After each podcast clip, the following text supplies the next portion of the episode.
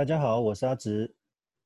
今天的阅读时光要跟各位分享的这本书，书名叫做《投资金律：建立获利投资组合的四大关键和十四个关卡》。作者威廉·伯恩斯坦，出版日期二零一六年的一月，出版公司脸谱出版社。其实投资本来就不是一件容易的事情，更何况。我们大部分的人都是以业余的身份在进行投资。除了透过投资经验的累积之外，今天我们尝试透过此书了解投资的历史事件、观念、现况等，有机会让我们减少投资的冤枉路。第一个关键，投资理论。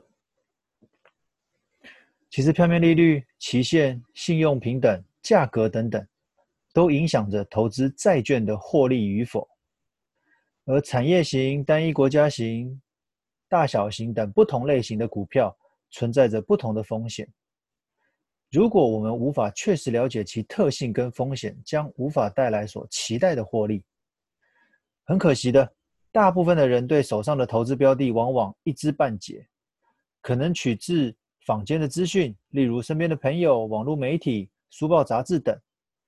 在不是很了解的状况之中就买进，在糊里糊涂之中卖出，无形中会让投资这件事情变得越来越困难。而风险是投资时的关键因子，它会牵涉到获利的多寡。分散配置的投资组合就成了能够对抗风险的最佳利器。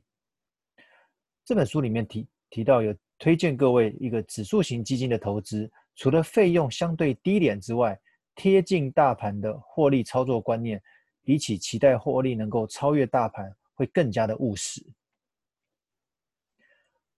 书中的第二个关键叫做投资的历史。书中提到南海泡沫、网络泡沫、铁路泡沫、金融风暴等等的历史事件，透过检视的金融史，可以从中了解到过去金融表现的一切。而历史都是由人的行为所堆叠而成，可借此比对当市场好与坏的不同时期，该如何面对及因应，才不会重蹈覆辙。你觉得你看的可能只是单纯的历史事件，但是其实情境会一再的发生。哦，约翰坦普顿他曾经说过一个名言，哦，在英文中最昂贵的一句话就是“这一次不一样”。其实你每回都会告诉自己说，这一回跟以以往的不同。可是当事过境迁，所发生的一切投资行为，却会高度相似到令你感到害怕。第三个投资的关键叫做投资心理学。大多数的投资者常常会出现几个行为：第一个，过度自信，总认为自己可以打败大盘，总认为自己的表现能够优于市场的报酬率。但是绝大多数都是以失败收场，就算绩效能够优于市场，不过也是千百次中的一次意外罢了。就像作者所说的，即使是停止不动的钟，在一天之中也会有两次机会是准确无误的。第二个常见的行为叫做单押某一个股。这类的人呢，对自己的投资能力所选择的标的有着高度的自信。所以常常会出现重压单一个股，期待能够借此一夜致富。但思考冷静后，常发现到，在众多投资机构的竞争之下，你一个人所获得的投资讯息，其实往往已经是最后一手了，并无法反映在投资获利上。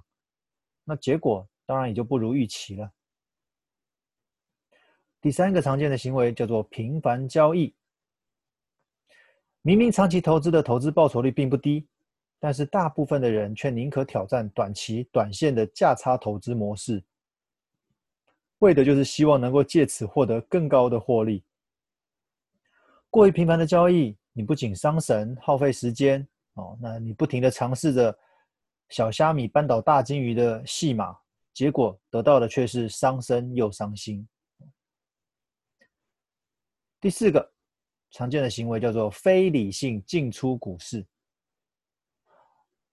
我们很多人都习惯一窝蜂做相同的事情，不管是买东西、吃东西，甚至是投资也是一样。可是我们要想哦，我们要做的跟他人不同的事情，要背着很大的压力啊，因为大家都做一样的，你却做不一样的，那真的很奇怪，而且压力也很大。有获利同享、亏损同当的集体思维，似乎才是正确的做法。可是你以为跟大家都一样，其实只是一厢情愿的同温层的想法罢了。事实上，与大多数的人不同的投资策略，反而可能才会有获利的机会。以上是三个关键，也就是常见的一些投资者的行为。第四个关键。投资产业中不为人知的秘密，里面提到了三样：一个是证券，一个是基金，一个是媒体。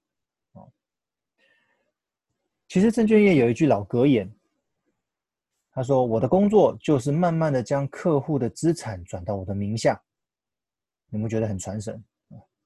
其实，因为证券营业员的收入来源靠的就是让客户不停的交易而来。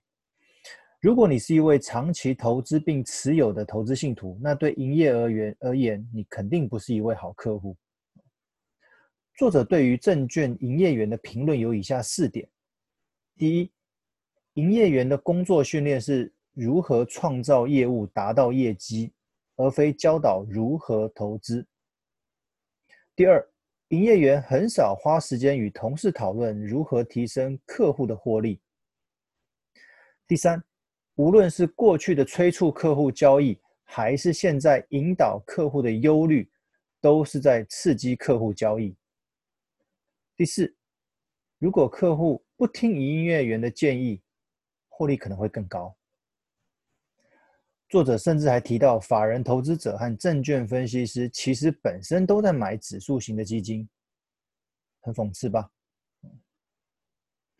而书中另外有提到，基金所收取的相关费用较高，对基金公司而言是稳赚不赔的生意，对投资大众而言却会侵蚀可能的获利。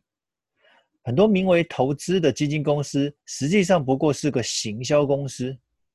那两者的差异在哪里呢？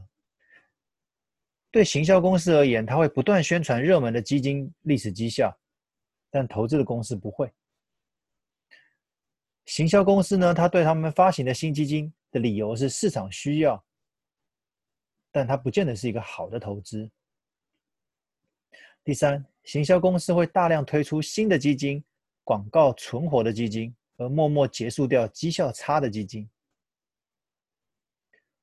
而投资公司呢，有几个特点：第一个，他会不断警告客户，市场可能会往下走。留意一下风险。第二，投资公司的基金在发生极高的波动时候，会暂时关闭该笔基金，不让新的投资人加入。第三，投资公司会随着基金的资产增加，降低费用的收取比例。而在后面又介绍了先锋集团的创办人约翰伯格，他所创立的指数型基金的几个好处。例如说，费用低廉、追踪大盘、让投资简单化等等。看来作者一直在鼓励大众投资指数化基金，可以减少投资杂讯及相关费用。最后提到一个媒体，一个理当扮演公正第三方的角色，可是在这个由金钱所堆砌出来的华尔街而言，金钱却是让媒体成为投资标的在销售时的好伙伴、好朋友。无论你是新商品的销售，或是热销商品的强力曝光，都有赖于新闻媒体的协助。那近年来更加入了网络部落客，让某个产品的广告，甚至是推荐文章，在短时间内持续在网络上出现，让一般大众误认为某个商品大家都在推荐，也会有更多的资金涌入。你原本以为只是单纯上网找个商品资讯，其实你看到的大多数是推销文案罢了。那我到底该听谁的呢？作者依旧建议透过指数买进整个市场，与市场的集体智慧同步，不用投注太多的注意力在投资这件事上。最后提到，为什么我们需要投资？投资是为了实现延迟消费的一个手段，翻成白话文就是，投资是为了让未来有钱可以花。无论是未来的购物、换车、子女教育金、退休金等理财目标，唯有退休金的准备需高度重视。一方面，前面几项有选择的权利；另一方面，退休金的资金需要的时间可能长到令你感到害怕，因为你可能会有所谓的长寿风险。作者提到退休金的规划的投资组合，其预期的实质报酬率，如果扣掉通膨的话，大概只能抓三到四趴，不容你太过乐观。必须尽早、及早开始准备，并克制你的购物欲望，才有如期退休的可能。